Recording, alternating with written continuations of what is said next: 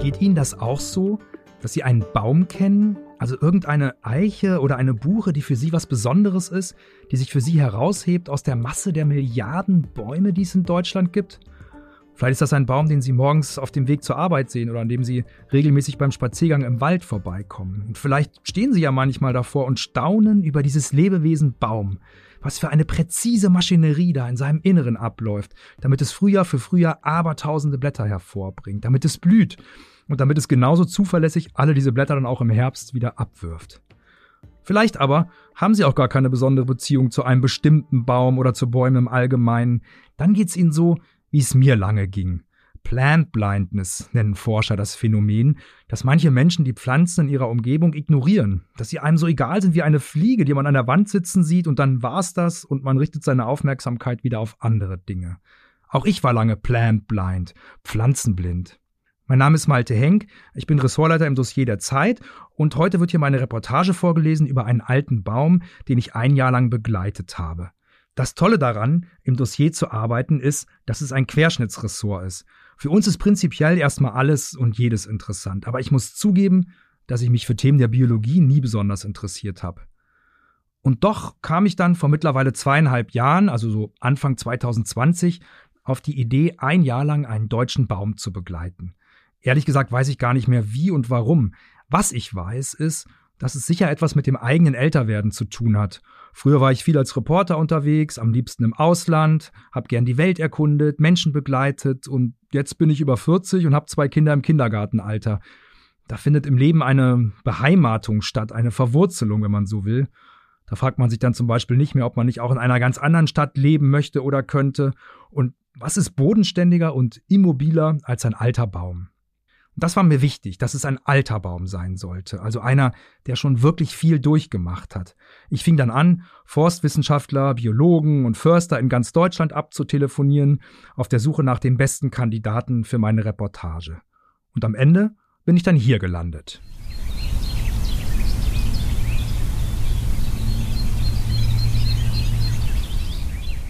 Sie hören schon, die dicke Linde bietet vielen Vögeln eine Heimat. Sie steht in dem Dorf Hede im Emsland. Und die Menschen dort, die nennen die wirklich so, die dicke Linde. Das Dorf ist eigentlich unspektakulär, ein ganz normales Dorf. Aber dieser 600, vielleicht auch 800 Jahre alte Baum, der ist spektakulär.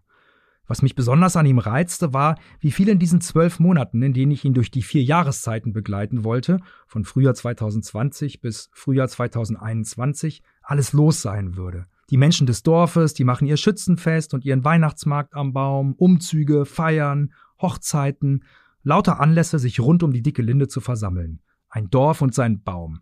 So war es immer gewesen, so wird es immer sein. Nur in diesem Jahr war alles anders. Denn kurz nachdem ich zum ersten Mal in Hede war, ging es los mit Corona. Und bis auf eine, die ich in meiner Reportage beschreibe, wurden alle Veranstaltungen an der Linde abgesagt. Alle paar Wochen bin ich aus Hamburg ins Emsland gefahren, um zu schauen, wie es meinem Baum geht. Es war nicht so, dass ich bei diesen Besuchen mit gar niemandem gesprochen hätte. Ich habe Dorfbewohner interviewt, außerdem Baumpfleger, Baumforscher und andere Wissenschaftler. Aber oft hat sich's auch einfach ergeben, dass ich einfach nur da saß auf einer Bank neben dem Baum und schaute und hörte. Vielleicht war das der Versuch, meine Pflanzenblindheit zu kurieren. Wenn ich dann zurückkam in die Redaktion, haben sie Witze gemacht und hat er deinem Baum spannende Sachen erzählt? Hat er dir gute Zitate gegeben? Heute glaube ich, dass gerade diese Ereignislosigkeit mir geholfen hat, darauf zu kommen, was das überwölbende Thema meiner Reportage sein könnte. Das Staunen darüber, wie klein und kurz das Leben, das wir Menschen leben, doch ist, im Vergleich zu so einem 600 bis 800 Jahre alten Baum. Dieses Staunen jedenfalls, das wollte ich in dem Zeitdossier, das dann vor einem Jahr im Sommer 2021 erschienen ist, transportieren. Am Ende dieser Sendung können Sie hören, wie es der dicken Linde von Hede seitdem weiter ergangen ist. Aber hier jetzt erstmal mein Dossier. Die dicke Linde und die Ewigkeit. Ein Dossier von Malte Henk. Erschienen am 27. Mai 2021 in der Zeit. Wie alles anfing, weiß niemand ganz genau. Wahrscheinlich so. Vor mindestens 600 Jahren pflanzte im Emsland, in einem Ort namens Hede, ein Mensch einen Baum. Vielleicht war es zu der Zeit, als in Mainz der junge Johannes Gutenberg zur Schule ging, vielleicht auch noch früher, vor 800 Jahren, als in Jerusalem der Stauferkaiser Friedrich mit seinem Kreuzfahrerheer Einzug hielt und in Köln mit dem Bau eines Doms begonnen wurde. Vielleicht stützte ein Holzpfahl den Baum in seinem ersten Jahr. So wuchs er heran. Christoph Kolumbus segelte nach Westen, Martin Luther saß auf der Wartburg. Die Türken standen vor Wien. Der Baum hatte seine größte Höhe erreicht, schlank und aufrecht, mit mächtiger Krone. Er war jetzt erwachsen. Goethe Die Glühbirne Der Erste Weltkrieg Der Baum wurde alt. Heute ist Hede ein Dorf, das so aussieht, als wäre es nichts Besonderes. Einfamilienhäuser aus Backstein, ein Dönerimbiss, 2800 Einwohner. Die Hauptstraße runter, vor der stillgelegten Volksbank rechts rein, und da steht er schon auf einer Art Lichtung am Rand des Dorfes, gebildet von einem Ring aus anderen Bäumen, Eiche, Ahorn, Fichte, die respektvoll Abstand halten. Sie wurden vor Jahrzehnten gepflanzt, um ihn, den Alten in ihrer Mitte, vor den Stürmen des Herbstes abzuschirmen. Die Lichtung gehört ihm ganz allein.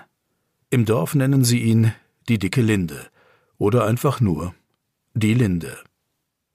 Sie ist wirklich dick, man kann es kaum glauben. Stünde sie eingezwängt in einem Wald, müsste sie sich nach oben strecken im Wettbewerb der Pflanzen um Licht. Hier konnte sie über all die Jahre geruhsam in die Breite gehen.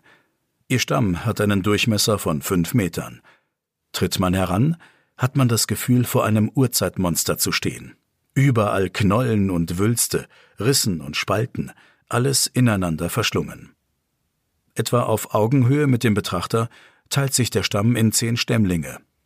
Manche wachsen empor, andere fast waagrecht zur Seite. An diesem Tag im Februar 2020 sind da nur Äste und Zweige. Der Energiefluss im Baum kam vor Monaten zur Ruhe. Blätter wurden abgeworfen, Nährstoffe unter der Rinde eingelagert. Dass dieses Winterskelett mal grün war, dass es wieder grün sein wird ob ihm ein Baum einfalle, den man für einen Artikel durch die Jahreszeiten begleiten könnte. Andreas Rohloff, Direktor des Instituts für Forstbotanik und Forstzoologie an der TU Dresden und Deutschlands wichtigster Experte für das Einzelwesen Baum, hatte am Telefon sofort diesen genannt. Seine Mutter, 95 Jahre, lebe in einem Seniorenheim in Bremen. Vor zehn Jahren hätten sie beide die Linde besucht. Sie liebe diesen Baum, und jetzt wollten sie noch einmal hin. Man könne sich dann gern dort treffen. Als Roloff an diesem Februarsonntag nach Hede kommt, ist er allein. Seine Mutter blieb im Heim, es gehe ihr nicht so gut. Vielleicht die Aufregung wegen des Ausflugs, sagt Roloff. Und, gleich nach der Begrüßung, es ist schlimmer als gedacht. Er meint den Baum. Er sieht ihn zum ersten Mal ohne das Laub, das so viel verdeckt. Nur die Knochen. Ein Moment der Wahrheit, wie ein Röntgenbild. 2019 hat Andreas Rohloff ein Projekt gestartet. Mit der Deutschen Dendrologischen Gesellschaft, einer Art Förderverein für Bäume, will er im ganzen Land 100 Nationalerbebäume küren, um Aufmerksamkeit zu schaffen für das Thema alte Bäume. Im Oktober haben sie den ersten ernannt. Die Linde in Hede. Sie gaben auch ein Gutachten in Auftrag, Sie wollten klären, wie es der Linde geht. Der Baumgutachter rückte an mit seiner Hebebühne. Er schaute, maß und klopfte mit Schonhammer, Erdbohrstock, Resistograph. Dann schrieb er seinen Bericht. Der Stamm weist Fäulebereiche auf. In vielen Regionen ist ein Hohlklang. Die Stämmlinge. Bei sechs der zehn muss von einem kritischen bis sehr kritischen Zustand ausgegangen werden. Bruchstellen, instabil, allmähliches Versagen, Zerfall, Absterbeerscheinungen. Es geht der dicken Linde nicht gut. Bäume, die greisenhaft alt werden, stehen fast nie in Wäldern. Sie leben als Solitäre in Dörfern oder Stadtparks, umsorgt von Menschen, geschützt vor zu viel Natur. Wie Haustiere. Ein alter Baum ist der Hund, der immer schon da war. Was passiert, wenn er stirbt? Was gibt er den Menschen? Was ginge mit ihm verloren? Es muss etwas geschehen, sagt Andreas Rohloff. Sonst wird er auseinanderbrechen. Es geht jetzt für den Baum um lebenserhaltende Maßnahmen. Frühjahr Anfang März 2020 scheinen die ersten warmen Tage für die Linde noch weit weg, so wie für die meisten Deutschen das Coronavirus. Die Baumkletterer kommen um halb acht morgens. Ein halbes Dutzend drahtiger Männer, die aus einem Transporter steigen, wie aus einem Mannschaftsbus. Die Besten des Landes, sagt Jürgen Unger. Für diesen Baum habe ich ein Bayern München zusammengestellt. Unger ist der Chef der Baumpflegefirma, die der dicken Linde das Leben retten soll. Sägen, Seile, Helme, Bergsteigeratmosphäre, konzentrierte Lockerheit.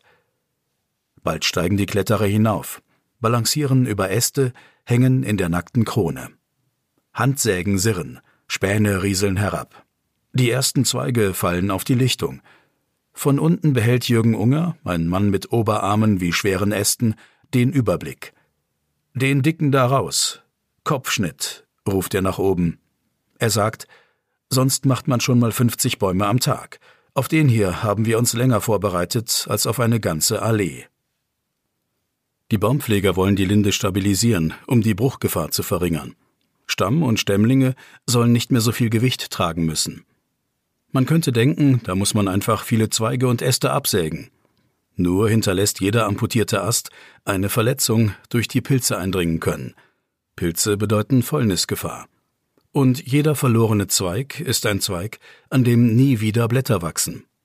Blätter liefern dem Baum Energie, ohne Blätter keine Nährstoffe und ohne Nährstoffe kein Wachstum. Ohne Blätter ist er ein Nichts. Als Andreas Rohloff vor der Linde stand, hatte er nicht nur ihren Verfall beklagt, er schwärmte auch von ihrer Power und davon, wie sie sich anstrengt. Er wies auf glatte, feste Flächen am Stamm, Reaktionsholz genannt und 30 Jahre jung, mit denen sie tote Stellen überdeckt. Der Fachbegriff lautet Überwallung. Er erklärte das Prinzip der Abschottung, bei der ein Baum Abwehrstoffe zu einer Wunde transportiert, um gesundes Gewebe vor Schädlingen zu schützen. Ähnlich wie im Menschen die Zellen des Immunsystems. Er zeigte neues Stützholz am Stammfuß und Austriebe, dünn und schüchtern, überall am Baum. Die Linde ist alt und auch wieder nicht, stirbt und lebt, baut ab und baut auf. Nur weil sie sich ständig wandelt, ist sie noch da. Ihr Stamm riecht nach Verwesung, aber was neu an ihr wächst, ist rein physiologisch so jung wie das, was zu Martin Luthers Zeiten an ihr wuchs. Als Mensch wäre sie ein 90-Jähriger, dessen linkes Bein verfault und der sich am rechten Bein die Muskeln seiner Jugend antrainiert. Die dicke Linde gibt nicht auf. Es geht ihr schlecht und es geht ihr gut zugleich. So beraten Jürgen Unger und die Kletterer fast schon über jeden Ast, den sie der Linde nehmen. Das Hin und Her zwischen oben und unten erfüllt die Lichtung, stundenlang. Jürgen, hier was ab? Nee, lass dran, ist besser. Sie wollen dem Baum die Chance geben, dem Schaden davonzuwachsen, wie Baumpfleger sagen. Dafür, noch so ein Satz, braucht er jedes Blatt. Sie müssen abwägen, wie alle Lebensretter. Ab wann schadet die Behandlung dem Patienten? Es gab eine Zeit, da hat die Behandlung definitiv geschadet. Im Jahr 1957 war schon mal ein Baumpfleger an der bereits damals uralten Linde. Ein berühmter Mann, gefeiert als Baumchirurg. Den hohlen Stamm mauerte er mit Steinen zu, wie ein Zahnarzt, der einen hohlen Zahn mit einer Plombe füllt. Die Stämmlinge fixierte er mit Eisenringen, wie ein erbarmungsloser Orthopäde, der eine Wirbelsäule ins Korsett sperrt. Die Baumchirurgie orientierte sich an der Menschenmedizin. Für die Fremdartigkeit von Bäumen war sie blind.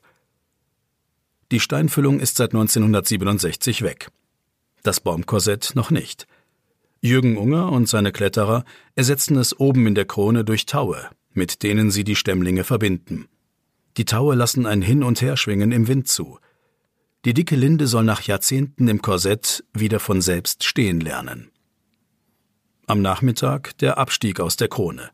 Verschwitztes Abklatschen, Apfelschorle, die Lichtung ein Massengrab der herabgefallenen Äste und Zweige. Kann man nur hoffen, dass das dem Baum bekommt, sagt einer aus dem Dorfpublikum, das sich eingefunden hat. In einem Jahr wird Jürgen Unger es wissen.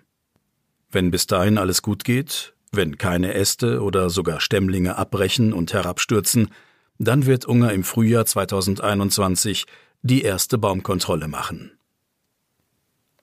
Es wird wärmer. Die Sonne macht den Baum lebendig. Die neuen Blätter kommen, ganz weich und grün, wie jedes Jahr. Nur diesmal Wochen später als sonst.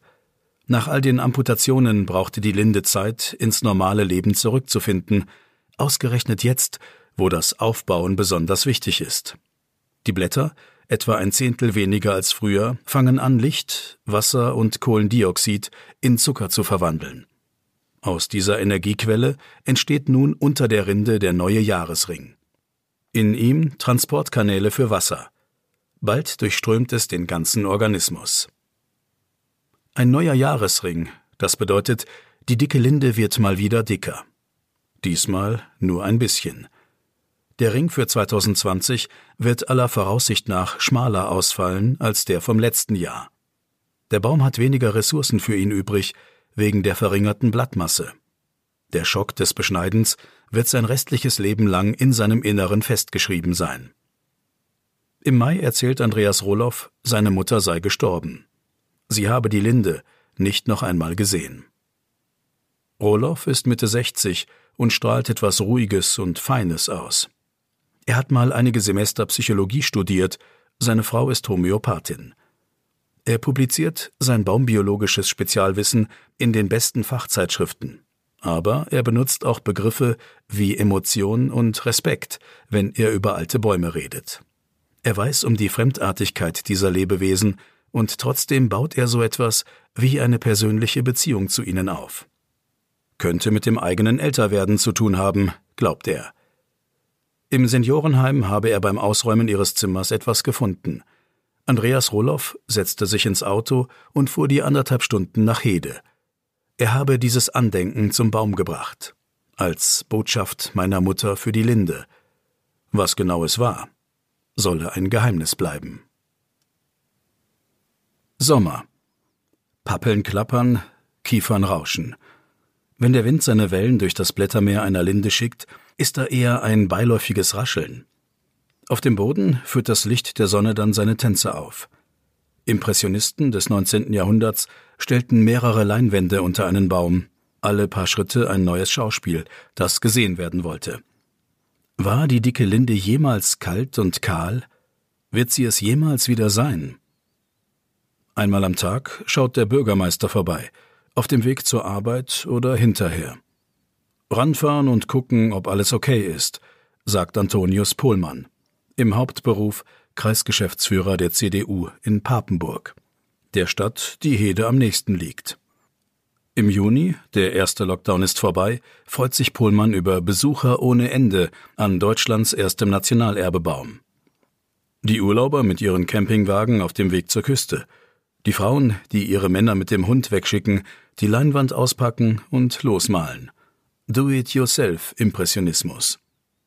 Die Fahrradausflügler aus der Umgebung, die Leute aus dem Dorf selbst, Menschen wie der alte Tischler Wilkens, 1939 geboren, der sich daran erinnert, wie sie damals nach dem Krieg genau das spielten. Krieg. Sie kannten ja nichts anderes, sagt er. Die einen verteidigten den Baum, die anderen stürmten an, mit Ästen als Gewehren. Oder die Bäckerin, eine gläubige Frau, die sagt, dem Baum erzählt man so manches, wie in der Kirche. Was so passieren soll, sage ich dem. Viele der Touristen machen Fotos. Fast alle legen ihre Hand auf die Rinde. Für die dicke Linde gibt es keine Kontaktbeschränkungen. So einen Baum hat natürlich nicht jeder, sagt der Bürgermeister. Er ist ein Macher, den sie im Dorf als Glücksfall schätzen. Straßensanierung, Erweiterung der Grundschule, der neue Wasser- und Bodenverband. Ich bin keiner, der durch die Gegend läuft und Bäume anfasst. Und doch, der große, wuchtige Mann zögert. Bei dem hier, da ist was. Spricht er darüber mit seiner Frau und seinen Töchtern? Die würden sagen, du tickst nicht sauber. Was spürt er, wenn er die dicke Linde berührt? Bürgermeister Pohlmann scheint der Frage aus dem Weg zu gehen. Stattdessen erzählt er sein Leben. Er habe bei der Marine gedient, auf einer Fregatte fuhr er raus in die Welt. Es gibt die Leute, die bleiben immer hier, und es gibt die Leute, die gehen weg, bis es sie nach Hause zieht, so wie ihn. Und das ist dann doch eine Antwort. Er spürt seine Heimat. Linden. Sie waren schon immer zuständig für alle, die sich am richtigen Platz fühlen wollten. Die Eiche verkörperte das männliche, unverrückbar hartes Holz, heiliger Baum des Götterherrschers Zeus und allein in Europa Nationalsymbol von mehr als einem Dutzend Staaten. Die Linde hingegen steht für Geborgenheit und Liebe, für das traditionell Weibliche. Ihr Name kommt daher, dass ihr Holz so lind ist, so biegsam und weich. Eigentlich ist sie gar kein Baum, eher eine Bäumin. Geht man dieser Bedeutungsgeschichte nach, stößt man bald auf Dinge, die nach Sage und Ritterroman klingen.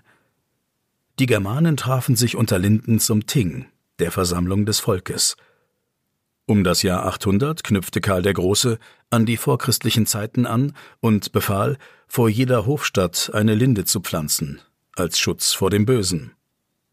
Alltag im Mittelalter. Das Judicium subtilia, das Gerichtsverfahren unter der Linde, die beim Finden kluger Urteile half. Walter von der Vogelweide stellte sich vor, wie er unter der Linde mit der Geliebten liegt. Und auch später war, kamen Gefühle ins Spiel, eine Linde nie weit. Klar, dass die deutsche Romantik ihre große Zeit war. Am Brunnen vor dem Tore, da steht ein Lindenbaum, ich träumt in seinem Schatten so manchen süßen Traum. Nach Kriegen wurden Friedenslinden gepflanzt, an Herrschergeburtstagen Kaiserlinden, es gab Tanzlinden, Pestlinden, Friedhofslinden, Prangerlinden. Was für eine Linde war die Linde von Hede. Der Bürgermeister will es herausfinden. Es ist sein größtes Projekt, wichtiger als die Flurbereinigung und die neue Turnhalle. Um ihr genaues Alter zu verraten, ist die Linde zu schwach. Ihre Jahresringe lassen sich kaum zählen, weil sie kreuz und quer verwachsen sind. Und weil man dafür den Stamm durchbohren müsste. Das wäre dann noch ein Schaden. 600 Jahre auf jeden Fall, sagen Wissenschaftler bei diesem Umfang. Auch das genaue Alter des Dorfes, in dem sie steht, kennt niemand. Zum ersten Mal taucht Hede im 13. Jahrhundert in einer Urkunde auf. Andere Quellen sprechen davon, dass hier mal ein Adelssitz lag, die Scherpenburg. Wo genau und seit wann bleibt im Dunkeln, denn dieser Bau ist längst zerstört. Man weiß auch nicht, wie er aussah. Es gibt allerdings eine Erzählung, aufgeschrieben von einem Heimathistoriker in den 1920ern. Vorher soll sie im Dorf mündlich von Generation zu Generation gewandert sein. Sie geht so. Die Linde war eine Burglinde. Mitten im Hof der Scherpenburg stand sie. Im Jahr 1673, die Linde war nicht mehr jung und noch nicht alt, kam der holländische Krieg nach Hede. Heute Fußnoten egal, damals eine Katastrophe. Schüsse, Schreie, Feuer, Tod. Als General Rabenhaupt, der Befehlshaber der Holländer, herbeiritt und die prächtige Linde sah, da befahl er seinen Soldaten, verschont den Baum. Die Scherpenburg verschwand in den Flammen, die Linde überlebte. Klingt wild, obwohl es den Krieg und den General tatsächlich gab. Man steht zwischen Spaziergängern und Touristen und mag nicht glauben, dass hier mal eine Burg aufragte dass die Linde gepflanzt wurde, um Geister und Gewitter zu vertreiben, und unter ihr saß der Burgherr zu Gericht. Andere glauben es auch nicht. Ich habe das Gefühl, hier hat ein Historiker bisschen seinen Gedanken freien Lauf gelassen, sagt der ehemalige Vorsitzende des örtlichen Heimatvereins, früher Angestellter einer Versicherung, der bei sich zu Hause historische Dokumente hortet und an einer ausufernden Dorfchronik herumschreibt. Neulich habe er bei der Linde mit dem Handbohrer ein Loch gebuddelt. Als Rentner habe man ja Zeit für Forschungen. Da kamen zwar Steine zutage, alt, seien die aber nicht gewesen. Ein Dorf kann wie eine Familie sein. Jeder steckt in seiner Rolle fest. Und im Keller liegen die Leichen. Der hat eben seine eigenen Feststellungen, sagt der Bürgermeister bemüht diplomatisch über den grantelnden Zweifler. Pohlmann hat Profis von außen um Aufklärung gebeten. Wissenschaftler der Uni Osnabrück kamen zur dicken Linde, ließen Messdrohnen steigen, liefen mit einem Magnetometer herum, bohrten die Erde an. Die archäologischen Funde werden jetzt in einem Labor analysiert. Das Ergebnis sollte bald da sein, sagt Pohlmann. Bei jeder Ratssitzung werde er danach gefragt. Wenn Corona es zulässt, will er eine Versammlung abhalten, ein Ting des 21. Jahrhunderts und dem Dorf dessen Geschichte erzählen. Darin könnte dann eine Burglinde auftauchen, hofft der Bürgermeister. Wäre natürlich schön, wenn die Forscher auch einen Nachweis liefern könnten, dass Hede richtig alt ist. Älter als die erste Urkunde. Älter als der Baum älter als die Nachbardörfer, am ältesten. Mein Ansatz ist die Zeit des heiligen Ludger um 800, sagt Antonius Pohlmann. Das Dorf und sein Baum. Da scheint eine Sehnsucht zu sein, sozusagen ein süßer Traum, geträumt unter der dicken Linde. Wenn sie so einzigartig ist, sind wir es dann nicht auch? Thomas Vogt-Herr, Professor für Geschichte des Mittelalters und Koordinator des Forschungsprojekts Scherpenburg, erkennt darin etwas typisch Menschliches. Das Festhalten an Dingen, die einem zeigen, wo man herkommt und wer man ist. In anderen Dörfern oder Städten ist es ein prächtiges altes Gebäude, ein Kunstwerk, ein Berg, ein Fluss. Gibt es hier alles nicht. Nur diesen Baum. In ihm sammelt sich das historische Bewusstsein, sagt Vogtherr. Da bilden sich Sagen und Bräuche, die außerhalb des Ortes keiner mehr versteht. Die Linde ist einzigartig. Was die Menschen von Hede daraus machen, ist es nicht. Mitte Juli 2020 fällt an der Linde das Schützenfest aus. Wie davor die Fronleichnamsprozession, wie danach das Lindenglühen und der Weihnachtsmarkt. Als Ersatz gibt es eine Schützenmesse unter freiem Sommerhimmel. Das Dorf sitzt hinten auf Klappstühlen, vorn der Musikverein in Rot, eher jung und weiblich, und der Schützenverein in Grün, eher alt und männlich. Einzug des Pfarrers. Die Schützenfahne mit dem Lindenwappen. Die Predigt, in der es um die Wurzeln des Lebens geht, aus denen das Gute hervorwächst, wie ein Baum. Dann spielt die Musik auf und der Schützenkönig, für den sie dieses Jahr zum ersten Mal seit Ewigkeiten keinen Nachfolger schießen, bittet seine Frau zum Tanz. Das Dorf formt einen Kreis und klatscht. Die dicke Linde steht daneben und blickt auf das Gewimmel mit der grundsätzlichen Egalhaltung, die sie den Menschen und ihren flüchtigen Angelegenheiten entgegenbringt. Im August die große Hitze, wochenlang. Die Linde zeigt sich auch davon unbeeindruckt. Ein paar Meter unter ihr lagert viel Grundwasser, dahin reichen ihre Wurzeln locker. Die winzigen Spaltöffnungen in ihren Blättern, durch die das Kohlendioxid hineinströmt, können sich innerhalb von Minuten schließen, zum Beispiel in der Mittagssonne. So verliert die Linde weniger Wasser durch Verdunstung. Und an besonders heißen Tagen kann sie sich beim Wasserdepot im Stamm bedienen. Dann ist sie abends einige Millimeter schlanker als morgens. Vor allem aber, sagt der Baumforscher Andreas Rohloff, verrät schon ihr hohes Alter, dass sie besser auf den Klimawandel vorbereitet ist als jüngere Bäume. In Jahrhunderten hat sie Dürrejahre ausgehalten, Warm-Kaltwechsel, lauter Extremsituationen. Die Erfahrungen haben sie krisenfest gemacht. Alte Bäume sind Überlebenskünstler, sagt Rohloff. Einmal in diesem Sommer fuhr er zur vielleicht ältesten deutschen Eiche. Sie steht seit mindestens 800 Jahren in Ivenack, Mecklenburg. Eine Routineuntersuchung. Geriatrie am Baum. Roloff nahm ein paar Blätter aus der Krone mit. Später schaute er sie genauer an. Manche sahen ganz eigenartig aus, wie bei anderen Eichen, die am Mittelmeer wachsen und gut mit Trockenheit umgehen. Diese Blätter stammten aus der Spitze der Krone und von ihrer Südseite, von dort, wo die Sonne oft hinscheint. Einzelne Äste der Eiche, 500 Jahre und mehr alt, sind genetisch eigene Wege gegangen, glaubt Roloff.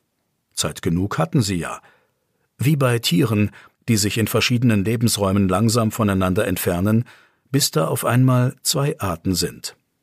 An einem alten Baum liegen zwischen den Lebensräumen nur Meter.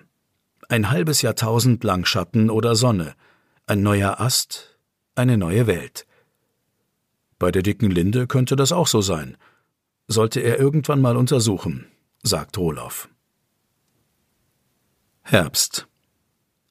Man muss sich klar machen, dass die Pflanzen und wir aus gemeinsamen Vorfahren hervorgegangen sind. Irgendwann in der Erdgeschichte haben manche Organismen angefangen, sich zu bewegen. Beine, Augen, Ohren, Gehirn.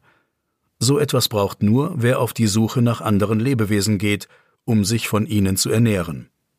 Die Pflanzen blieben zurück, auf ewig dazu verdammt, sich mit dem einen Ort zu arrangieren, an dem sie wachsen.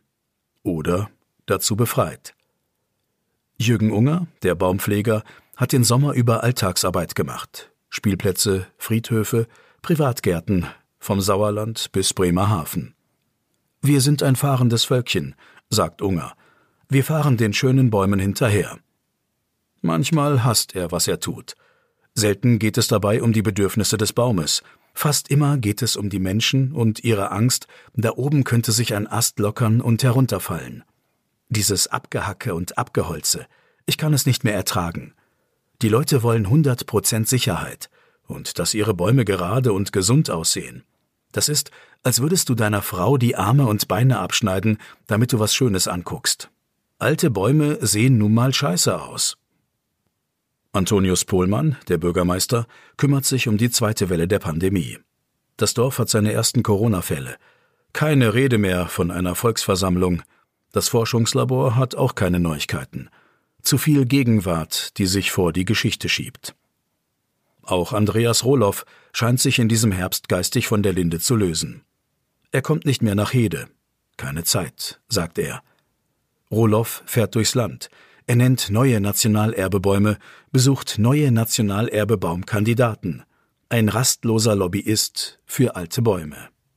Die zweite Zeremonie nach Hede gab es in Riesa, Sachsen. Der Baum dort ist 210 Jahre jung. Dafür ein Ginkgo. Das war Roloff wichtig.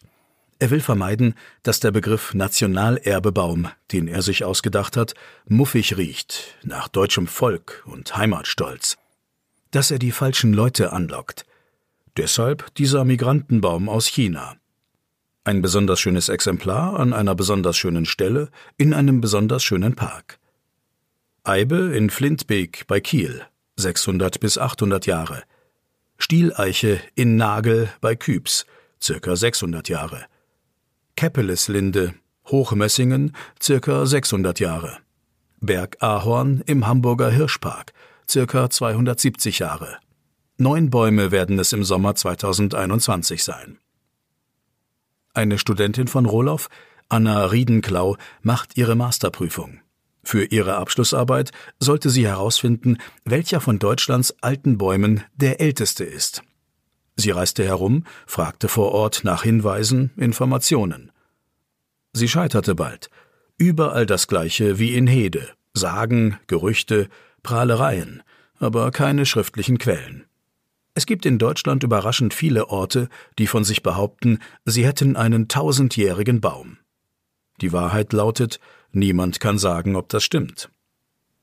Die Studentin schwenkte dann um auf ein anderes Projekt.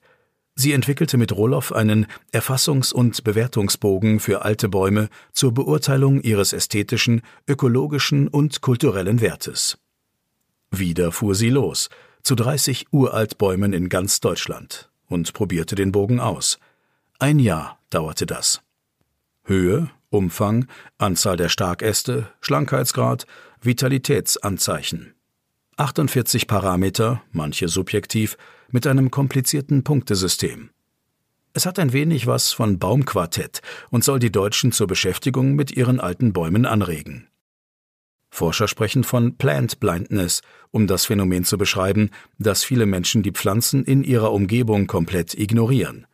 Andreas Rohloff ist der Mann, der sie wieder sehend machen will.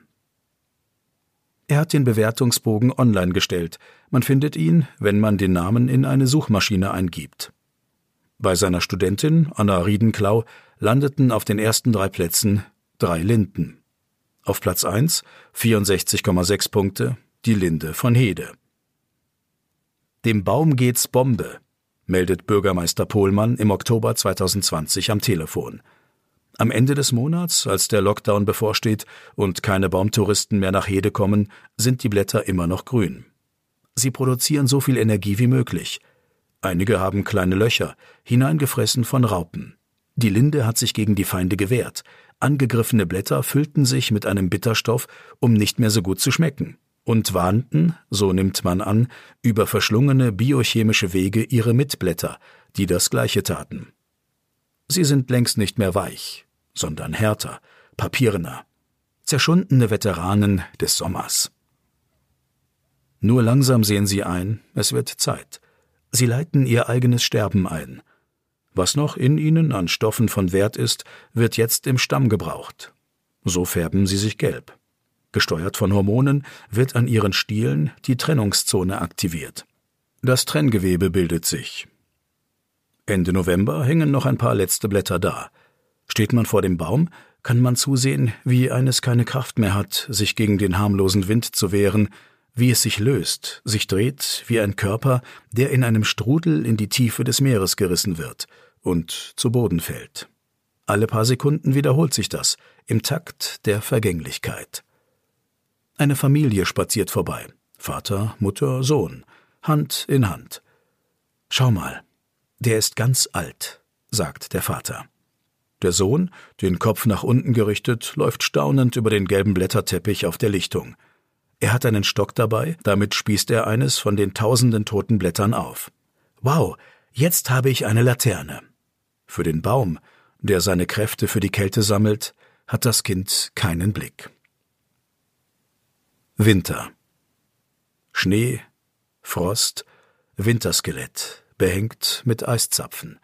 Der Kreislauf der Jahreszeiten ist vollendet. Im Schutzring der Bäume um die Linde herum haben ein knappes Dutzend Fichten das Jahr nicht überlebt. Die Hitzewelle. Fichten sind Flachwurzler, das Grundwasser muss nur ein wenig absinken, dann halten sie nicht mehr mit. Sie haben sich gewissermaßen für die Linde geopfert. Ohne dass irgendjemand um sie trauert, werden sie durch schnellwüchsige Douglasien ersetzt. Die Douglasie gilt als Baum der Zukunft. Ein klimawandeltaugliches Massenprodukt aus Nordamerika muss jetzt also das Museumsstück Dicke Linde vor Sturm und Wind behüten. Andreas Rohloff bereitet sich auf seine Emeritierung vor. Bis die Nachfolge geklärt ist, wird er ab April 2021 Seniorprofessor in Dresden sein. Ich mache weiter, sagt er.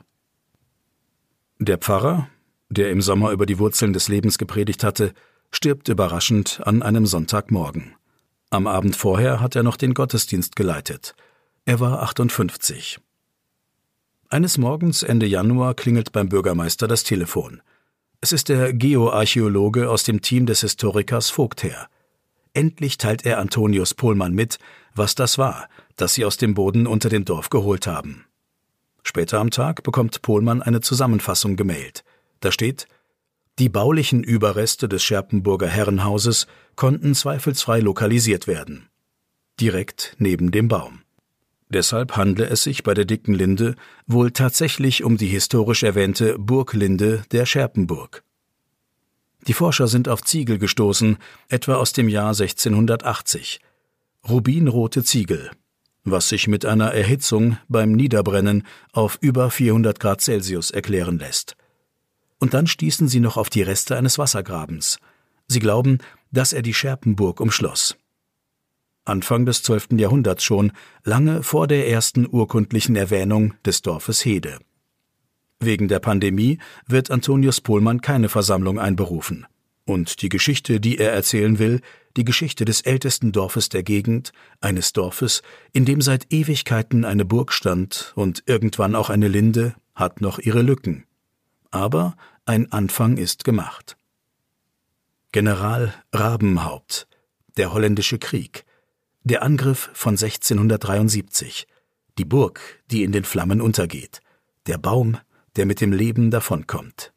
Wahrscheinlich ist das alles wahr. Mai 2021 Je länger sich Andreas Rohloff mit alten Bäumen beschäftigt hat, desto klarer wurde ihm, wie sehr sie sich von jüngeren unterscheiden, sagt er. Bei einer Birke kann man machen, was man will. Nach 80 Jahren ist die zu Ende. Eine Linde lebt nicht einfach nur zehnmal so lange. Es ist, als würde sich irgendetwas in ihr der Idee, sie könnte einmal nicht mehr sein, grundlegend verweigern. Das Gleichgewicht von Jung und Alt, Aufbau und Abbau kann kein Baum ewig halten. Nach und nach verschiebt es sich, das hat bei der dicken Linde längst begonnen. Immer mehr Äste und Stämmlinge werden versagen. Immer weiter wird die Krone schrumpfen. Die Linde wird sich in sich zusammenziehen. Ganz langsam wird sie in einzelne Teile zerfallen, egal wie sehr die Menschen der Zukunft sich um sie kümmern. Ob dieser Prozess einem genetischen Plan folgt oder das Resultat von Krankheiten und anderen Schäden ist, die eben irgendwann auftreten, weiß niemand. In China steht ein 3700 Jahre alter Ginkgo. Im Gebirge von Nevada eine 5000 Jahre alte Kiefer. Verglichen mit ihnen ist die Linde von Hede ein junges Bäumchen. Das Ende wird kommen. Es muss nicht das Ende sein. Bei Uraltbäumen entstehen bis ganz zum Schluss neue Blätter, Jahresringe, Austriebe, Wurzeln. Es ist nicht so, dass das Leben verschwindet, nur weil das Sterben gewinnt. Aus dem Restleben könnte am selben Ort eine genetisch identische Kopie entspringen. Ein Klon, mit dem alles wieder von vorn beginnt. Die nächste dicke Linde. In Amerika gibt es Bäume, die sind mit dieser Strategie 50.000 Jahre alt geworden. Die Forschung debattiert, ob man von Unsterblichkeit sprechen kann. Wieder fährt der Transporter der Baumpflegefirma vor. Wieder steigt Jürgen Unger aus, diesmal ohne seine Kletterer. Er lässt den Bürgermeister stehen, der auf der Lichtung wartet, breitbeinig, die Hände in den Hosentaschen und läuft auf den Baum zu. Warum sind die Stammaustriebe so kurz? Wer hat die geschnitten? Sieht fachlich bescheiden aus. Er hatte das Gestrüpp letztes Jahr absichtlich lang gelassen. Er wollte, dass der Stamm möglichst viel Ruhe vor den Menschen hat. Hand auflegen, okay. Aber Herz reinkratzen, rumpinkeln, findet der Baum nicht so lustig. Antonius Pohlmann sagt, es sind die Besucher, die sich Austriebe abschneiden. Sie wollen ein Stück dicke Linde für zu Hause. Ein kleines Stückchen Ewigkeit. Der Baumpfleger vergisst seinen Unmut. Er tritt zurück, nimmt die ganze Linde ins Visier. Eben mal gucken. Stille. Unger läuft um den Baum herum, klettert auf den Stammkopf. Wenn hier ein Riss wäre, wäre ich nervös. Keine Risse. Pilze nicht überhand. An einem besonders schwachen Stämmling sieht er viele neue Austriebe. Der Stämmling hier kann einen richtigen Dschungel machen, der kann sich selber ernähren. Jürgen Unger klettert wieder runter. Alles toll, sagt er. Sie haben es geschafft. Sie haben der dicken Linde das Leben gerettet. Die beiden stehen noch ein bisschen rum und reden, der quecksilbrige Baumpfleger und der stoische Bürgermeister von der CDU. Schon frustrierend, sagt Unger. In 35 Jahren bin ich tot. Der Baum hat noch 500 Jahre. Der Bürgermeister holt sein Handy raus und zeigt Unger ein Bild. Darauf sieht man einen schicken Entwurf für ein auf alt gemachtes Tor, eine Art Burgportal neben dem Baum, durch das in Zukunft einmal Besucher gehen sollen. Rotes Dach, Mauer mit Zinnen. Das Teil bekommen wir, sagt Pohlmann stolz. Er hat Fördergelder beantragt. Demnächst will er bauen. In diesem Jahr ging es erst spät los. Das lag nicht an der Schwäche des Baums, sondern am Wetterzickzack des Frühlings. Der Baum hatte seine Energie in Form von Stärke über den Winter gerettet. Er hat kein Fell, er hat kein Haus. Er hat seine Rinde. Sie war eine wärmende Hülle für sein Inneres gewesen. Jetzt registrierte er das lange Licht der Tage, die höheren Temperaturen, es war das Signal, die Stärke in Zucker zu verwandeln. Und Zucker zieht Wasser an. Von unten, von den Wurzeln her, wurde es nach oben gezogen. Druck baute sich auf durch den Stamm, durch die Stämmlinge und Äste, durch unendlich viele Transportbahnen, feiner und immer noch feiner, in die Zweige hinein und dort bis zu einer Knospe. Die Knospenschuppen klappten zur Seite weg, durch den Druck wurde etwas herausgepresst, schob sich ans Licht wie ein Baby aus dem Körper einer Mutter. Ein Blättchen. Es hatte seit Juli oder August da drin gelegen, fertig entwickelt. Den ganzen verdammten Winter lang. Jetzt muss es sich nur noch entfalten. So wie sich an der dicken Linde seit mindestens 600 Jahren in jedem Frühling die Blätter entfalten. Bald wird sie blühen.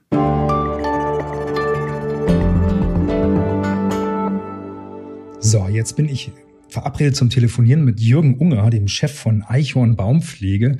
Das ist der Mann, mit dem meine Reportage im Mai 2021 aufgehört hat, als er sagt, alles toll und da am Baum steht und der auch ein Jahr vorher diese lebensrettenden Maßnahmen an dem Baum gemacht hat.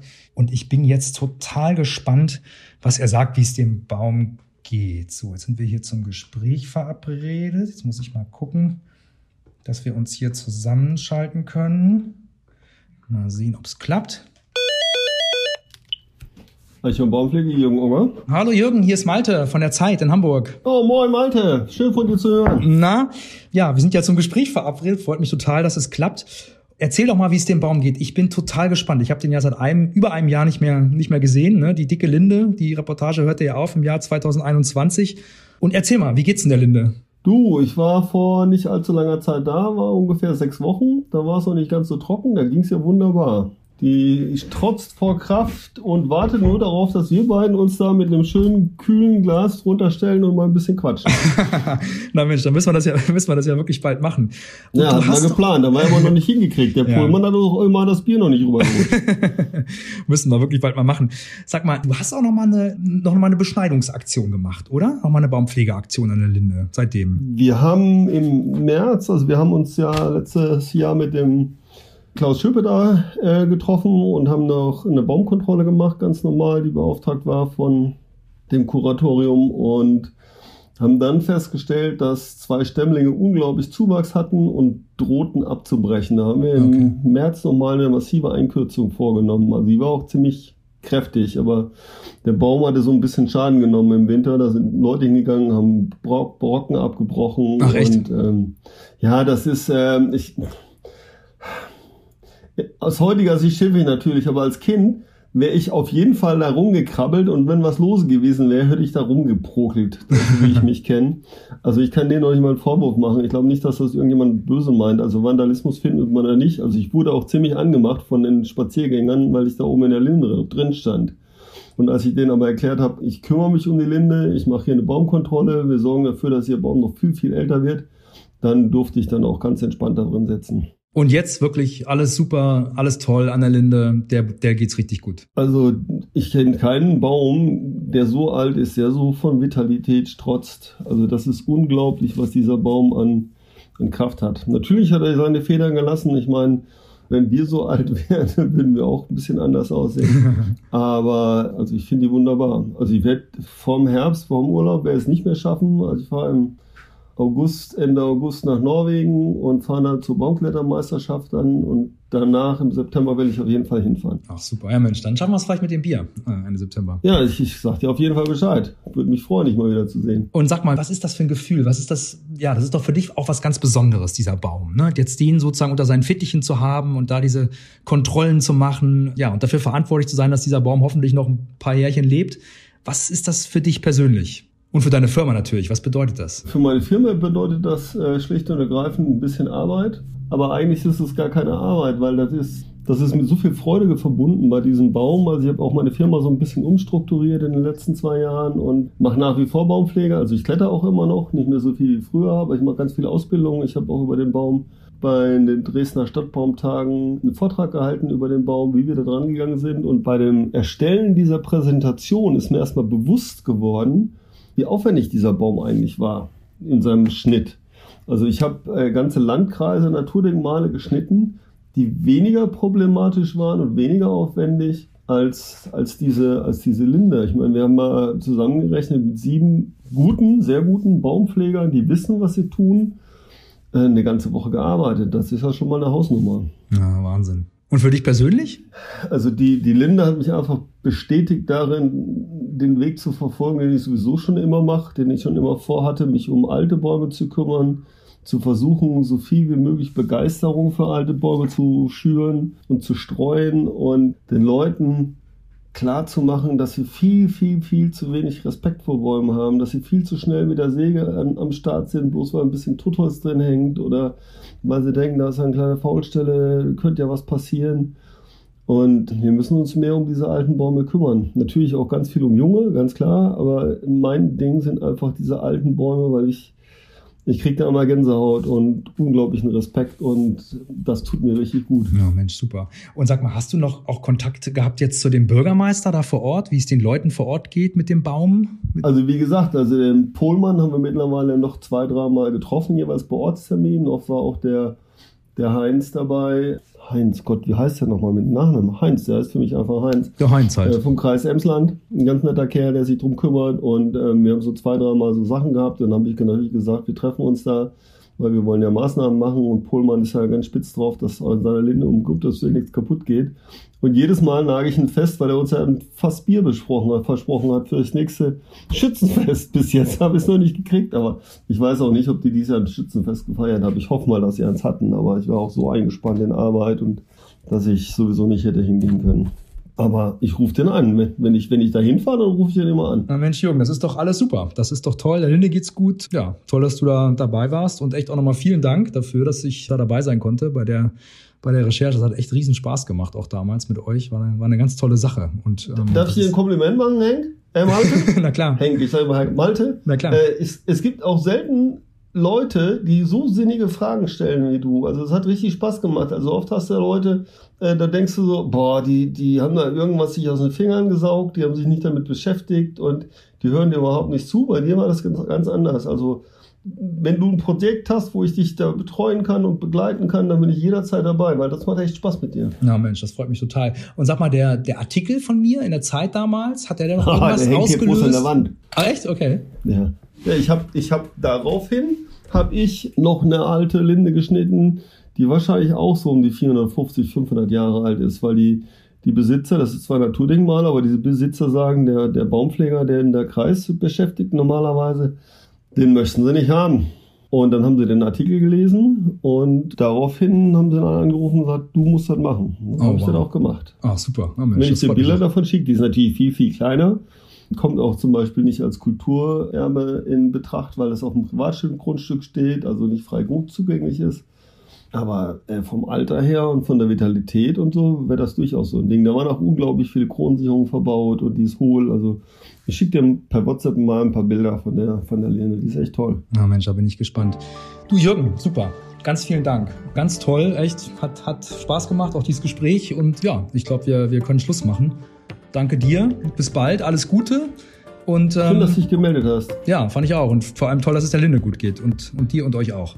Und viel Glück Wenn für die Wenn ich das nächste Mal da bin, schicke ich dir auf jeden Fall Bilder, beziehungsweise ich sage dir vorher Bescheid. Vielleicht treffen wir uns ja mal. Wir machen uns vielleicht wirklich im September mal. Schauen wir mal. Hört sich gut an. Bis bald. Malte, Ciao. Schönen Tag. Tschüss.